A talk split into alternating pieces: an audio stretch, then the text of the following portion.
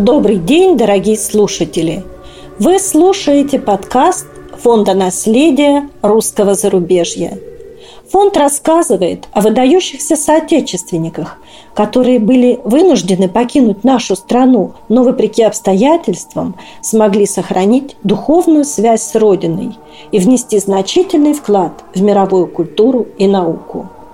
Этот цикл передач посвящен русской духовной музыке, и веду его я, музыковед Светлана Зверева, старший научный сотрудник Государственного института искусствознания в Москве. А помогает мне историк Георгий Лапшинов, сотрудник научно-исследовательского аналитического центра «Теос» в Лондоне. Наш сегодняшний подкаст мы посвящаем самому известному хоровому дирижеру русского зарубежья Сергею Жарову и его хору донских казаков. История хора восходит к тому времени, когда Жаров в 1920 году оказался в лагере для интернированных русских военных Челенгер в Турции. Подходил самый первый в изгнании русский церковный праздник – День святителя Николая, и Харунжему Сергею Жарову было поручено руководить сводным казачьим хором на богослужении. После этого творческий путь Жарова, как хорового дирижера, продолжался свыше 60 лет и завершился в США в городе Лейквуд, когда Жаров уже был всемирно известной звездой. Вы сказали, что хор был известен во многих странах мира. Я знаю, что многие россияне сегодня узнают имя Жарова и знают о его хоре. Но был ли он при жизни самого Жарова известен в Советском Союзе? Жаров умер в 1985 году, то есть до перестройки в СССР. У хора практически не было шансов получить известность. Сам Жаров и многие его певцы были участниками белого движения, которых на их родине считали врагами, называли белобандитами и, конечно, домой не ждали. После Второй мировой войны в хор влились некоторые певцы из СССР.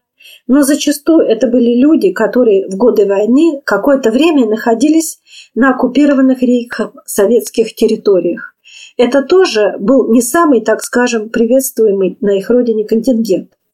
Я не знаю ни одного случая, чтобы кто-то из участников хора Жарова вернулся в СССР. Однако я слышала, что самому Жарову предложения вернуться поступали. Но он не мыслил своей жизни без хора, который, естественно, с ним бы на родину не вернулся. Знаю также, что сведения о хоре Жарова курсировали, по крайней мере, в Москве и Ленинграде в среде тех хоровых музыкантов, которые так или иначе до революции были связаны с Московским синодальным училищем церковного пения и синодальным хором. Дело в том, что Сергей Жаров был выпускником этого училища и малолетним певчим синодального хора. Информация о том, что Жаров оказался за границей и сделал там головокружительную карьеру, просочилась и в среду хоровых музыкантов в СССР. Но каким же образом такая информация могла проникнуть в СССР во время железного занавеса? Но даже в то время русские коллективы, хотя и редко, но ездили за границу на гастроли. Например, в 1928 году в зарубежную поездку отправилась Государственная Ленинградская академическая капелла во главе с дирижером Климовым. Сам Климов, так же как и Жаров, был выпускником синодального училища церковного пения. В Германии казаки Жарова и певцы ленинградского хора встречались. Жаровцы даже приходили на концерт ленинградцев. Интересно, что вскоре после возвращения капеллы на родину в СССР был образован краснознаменный ансамбль красноармейской песни и пляски под управлением Александрова, который, между прочим, в 1937 году был отправлен в Париж на международную выставку с концертами. Мне кажется не случайным, что краснознаменный ансамбль был создан после возвращения Ленинградской капеллы из-за границы. Логично предположить, что ансамбль основали как альтернативу белоэмигрантскому казачьему хору, который пользовался колоссальным успехом. Так что, я думаю, информация о хоре Жарова была достоянием не только музыкантов из хоровой среды, но и советских компетентных органов. Но все-таки эти коллективы были совершенно разными по своему предназначению и составу, нет? Я представляю, что их репертуар, например, должен был быть очень разным. Ну да, это были разные по их сути и по составу ансамбля. Идейная сторона деятельности была совершенно различной. Краснознаменный ансамбль прославлял советскую историю, действительность, в то время как эмигрантский хор прославлял славное российское прошлое, достижения и победы белого движения. Но были и общие моменты, и тот, и другой хор любил исполнять народные песни. Однако в советском ансамбле, разумеется, речь не шла о духовной музыке, которая составляла значительную часть программ жаровцев. Разной была и численность этих коллективов, разным был и состав. Среднее количество певцов в Донском казачьем хоре – 36 человек, в то время как в краснознаменном ансамбле к 1935 году численность достигала 150 участников, включая хор, оркестрантов, танцоров и чтеца.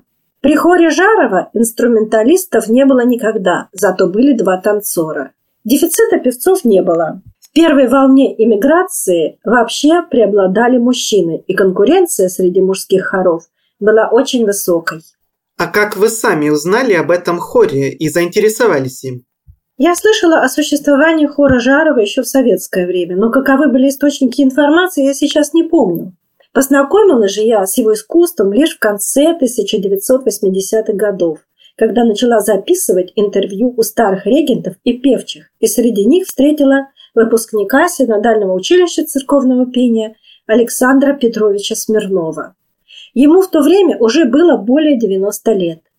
Александр Петрович мне рассказал, как после войны оказался в Прибалтике, где купил на рынке пластинку хора донских казаков, на которой увидел имя своего старшего товарища по синодальному училищу Сережи Жарова. Александр Петрович приобщил меня к этому хору. Конечно, он постоянно проводил аналогии с легендарным синодальным хором, от которого, как он думал, Жаров многое перенял в своем исполнительском стиле. В качестве примера Александр Петрович приводил запись «Тебе поем» из литургии Рахманинова, но в переложении для мужского хора. В ней, как вы сейчас услышите, некоторые мужчины поют очень высокими голосами, фальцетами, как бы заменяя голоса мальчиков, которые, как известно, в синодальном хоре пели вместе с мужчинами. «Вот послушайте, — говорил мне Александр Петрович, — как в самом конце басы опускаются вниз. Это очень похоже на то, как звучал синодальный хор».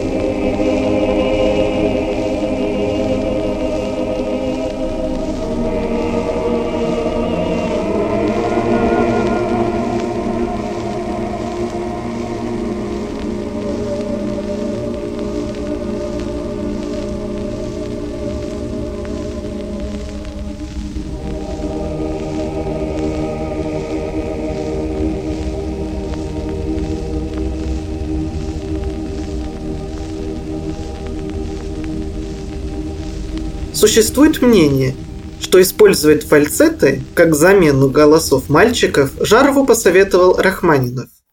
Действительно, Рахманинов помогал Жарову советами, иногда бывал на концертах его хора. Ведь Жаров был среди тех детей, которые в Москве исполняли его литургию. При встречах за границей Рахманинов давал советы Жарову быть более уверенным в себе и в своих аранжировках. Предостерегал от чрезмерно широких дирижерских жестов. И в конце концов жесты Жарова действительно стали настолько скупыми, что их видели только хористы, но не публика, которая находилась у него за спиной. О том, чтобы заменять голоса мальчиков фальцетами, все-таки, я думаю, Жаров догадался сам. Или ему подсказал кто-то из певцов. А вы действительно думаете, что Жаров воспроизводил стиль синодального хора? Я думаю, что Жаров каким-то образом пытался соответствовать синодальному хору, но синодальный хор был огромным, состоявшим приблизительно из сотни голосов мужчин и мальчиков, причем хором церковным. Хор же Жарова был исключительно мужским и при этом концертным. Существенным было и расхождение в репертуаре. Синодальный хор ведь совсем не пел народную музыку, да и светскую пел редко, в то время как в репертуаре хора Жарова светская музыка занимала лидирующее место, ведь он всецело зависел от публики, а та любила доступный народный репертуар. Мне хочется подчеркнуть все-таки, что мы опять заговорили о московском синодальном хоре. В нашей предыдущей передаче мы говорили, что для Шаляпина и Рахманинова, когда они жили на родине, центром церковного хорового мира был синодальный хор. И говоря о Жарове, мы его обсуждаем снова. Ну да, естественно, перед революцией это был лучший хор империи, э, затмивший даже придворную певческую капеллу. В становлении Сергея Жарова как дирижера и музыканта синодальный хор и училище сыграли огромную роль.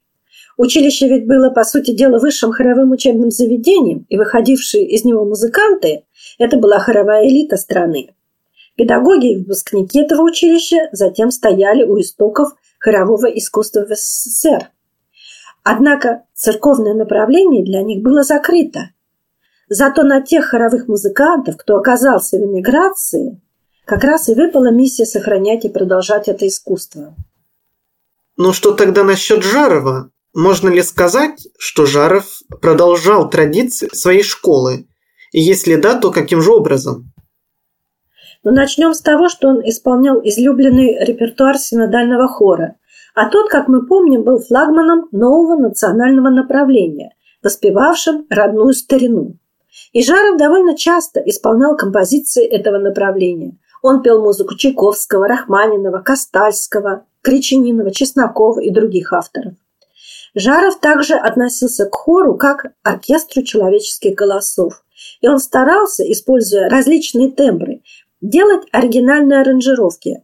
В некоторых из них даже находили отзвуки и образы Успенского собора Московского Кремля, в котором пело духовенство, состоявшее из обладателей низких мощных басов. В нашей передаче мы слышали фрагмент композиции «Веруя» директора синодального училища, композитора Александра Костальского. В нем как раз и очевидна реминисценция пения духовенства Успенского собора. Или, может быть, в нем запечатлен собирательный образ русских басов, которыми была так богата русская земля. Могу еще добавить, что эта верою входила в репертуар гастрольной поездки синодального хора за границу в 1911 году. В этих гастролях участвовал и Сережа Жаров. И я думаю, что не случайно в репертуар своего хора он также включает именно эту композицию. Да, действительно, порой пути, по которым развивается творчество, неисповедимы. Надеюсь, Светлана Георгиевна, вы не будете судить меня слишком строго за то, что сейчас скажу. Но вы знаете, я прослушал множество духовных композиций в исполнении этого хора, и я нахожу их стиль очень трудным для прослушивания, и в многих случаях я бы даже сказал, неприятным. С другой стороны, среди записей светской музыки, как казачьих, так и других народных песен, их манера пения действительно воспринимаю более естественно. А что смущает в духовном репертуаре? Меня смущает частное отсутствие молитвенности и церковности в многих записях. Их исполнение звучит искусственно и принудительно. Неоднократно слышал, чтобы начинали гармонично петь, но затем один из голосов ни с того ни с сего начинает перекрывать остальные. В общем, э, царствует отсутствие элегантности и отсутствие чувства меры.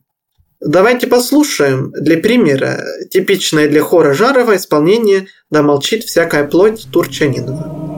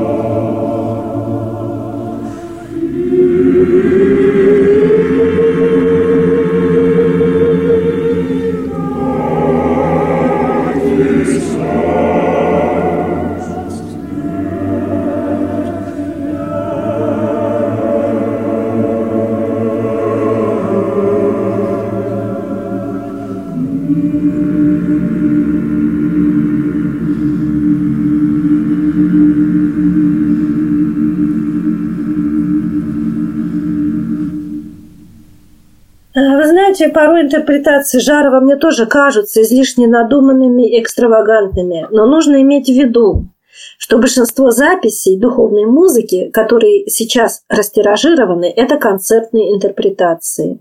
Они отражают индивидуальные мысли Жарова, и они, конечно, зачастую рассчитаны не на русских слушателей. Ведь большая часть публики не понимала, о чем поет хор. А если даже имела на концерте в руках переводы, то восприятие было не настолько глубоким, как у церковных русских людей. Большинство публики слушало хор Жарова просто для развлечения. Дирижер старался их развлекать контрастами динамики, тесситуры, темпов – в наше время такой стиль действительно порой кажется чрезмерным и для богослужения непригодным. К сожалению, у нас нет возможности услышать, как хор пел на службах. А то, что хор пел в церкви, это известно из документов и воспоминаний. Давайте послушаем, как донцы поют за упокойную великую Ктенью. в которой вы также услышите голоса диакона и священника. Благослови, Владыко. Благословен Бог наш всегда, ныне и присно и во веки веков.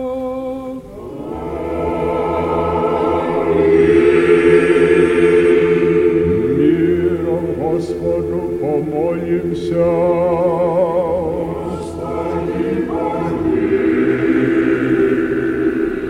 О свыщем мире и о спасении душ наших Господу помолимся.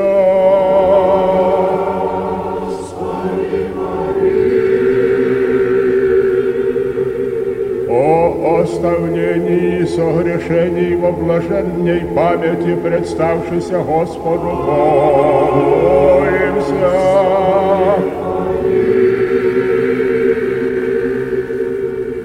О, избавитесь нам от всякие скорби, гнева и нужды, Господу помолимся.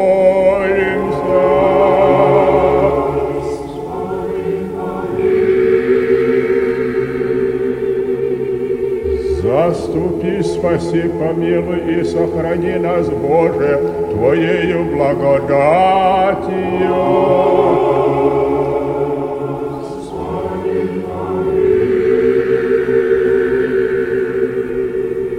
Милости Божия, Царства Небесного и оставления грехов спросивши тем и сами себе друг друга и весь живот наш Христу Богу предадим.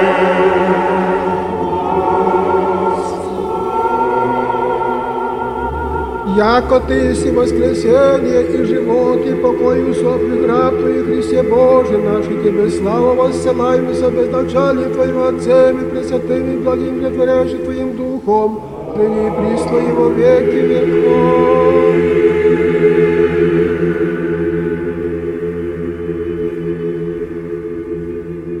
Думаю, что эта запись показывает, что при желании хор мог прекрасно петь и в церковном стиле.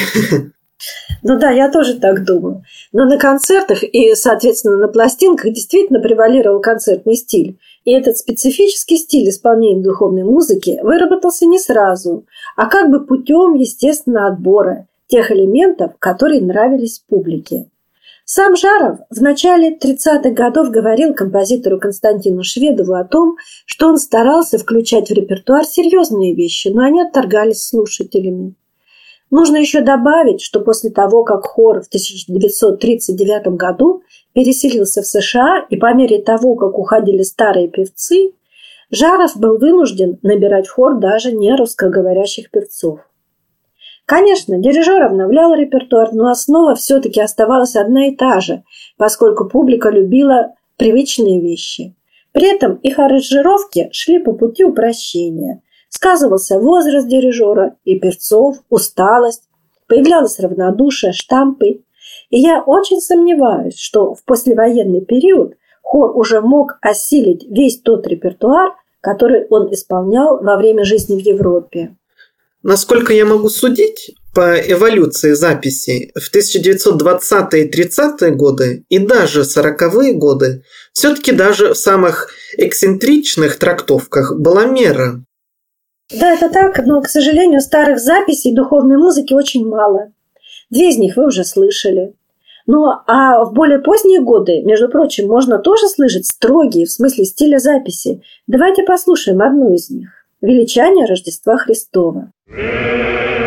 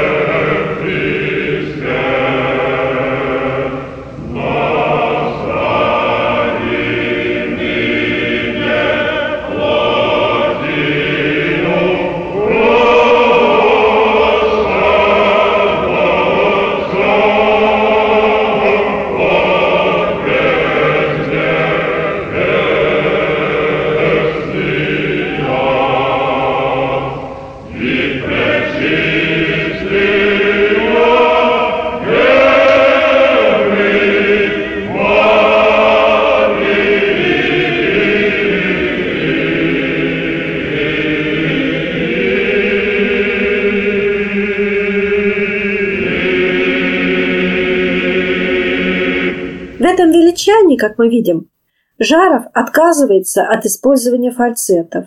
Хор поет очень собранно, даже сурово, в относительно узкой для него тесситуре.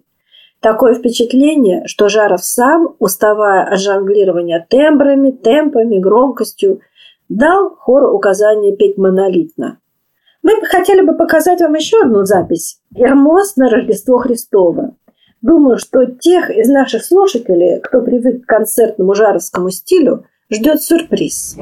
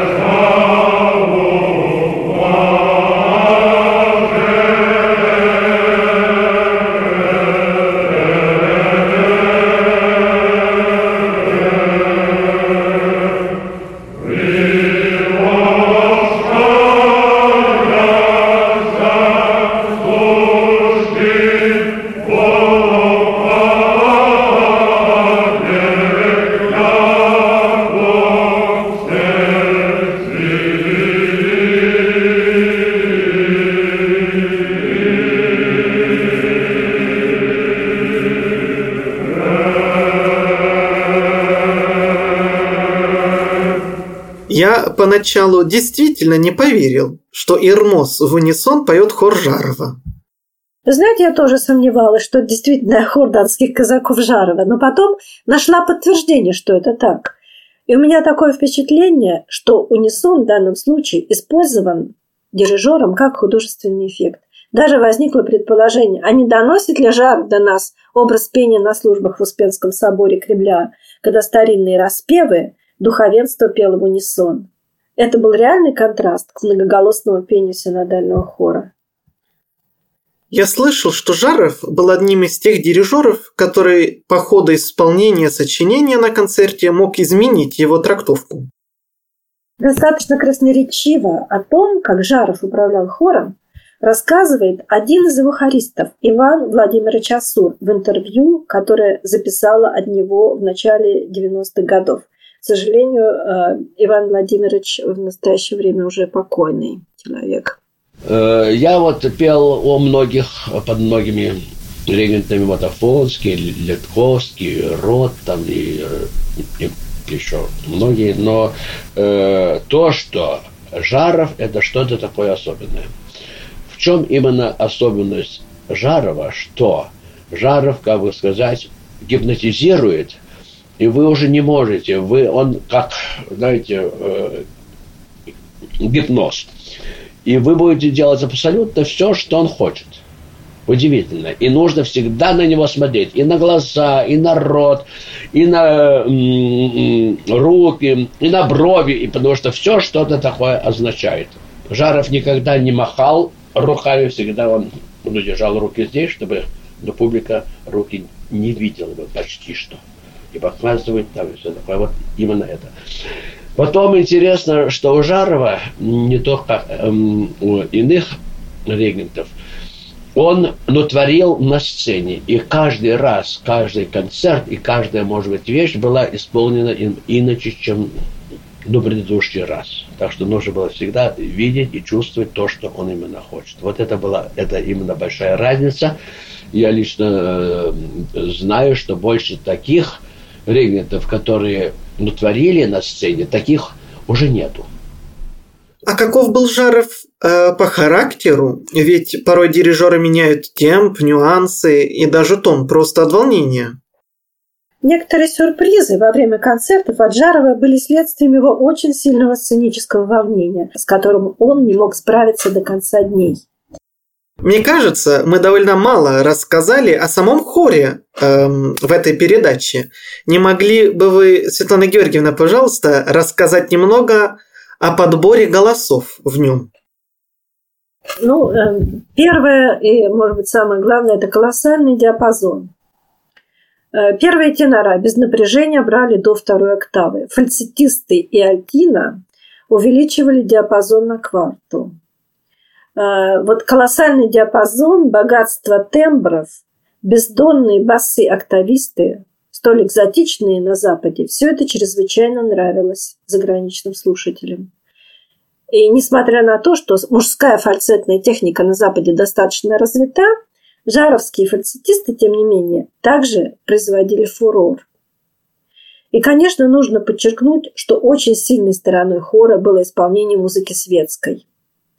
При этом хор исполнял не только народные песни, не только песни популярные, но и специально написанные для него крупные композиции таких мастеров, как Гречанинов и Шведов. Я хотела бы особенно подчеркнуть, Жаров – наследник большой хоровой русской традиции, уходящей вглубь веков.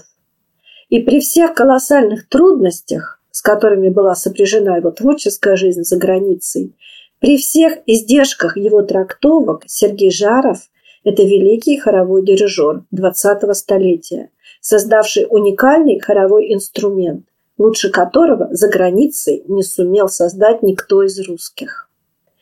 Да и на его родине я пока не слышала ни одного мужского ансамбля, который бы мог исполнить виртуозные композиции из его репертуара межвоенного времени. Даже я могу представить, что кто-то взялся бы за это исполнение. Но с таким качеством, такого уровня качества, я гарантирую, не исполнил бы никто. И я думаю, что Жаров сделал все, что было в его силах, чтобы не только продолжить русскую хоровую традицию за пределами его родины, но и сделать новый шаг в ее развитии. Спасибо, что дослушали до конца. Ставьте оценки и пишите отзывы. Нам очень важно ваше мнение. Ждем новых встреч.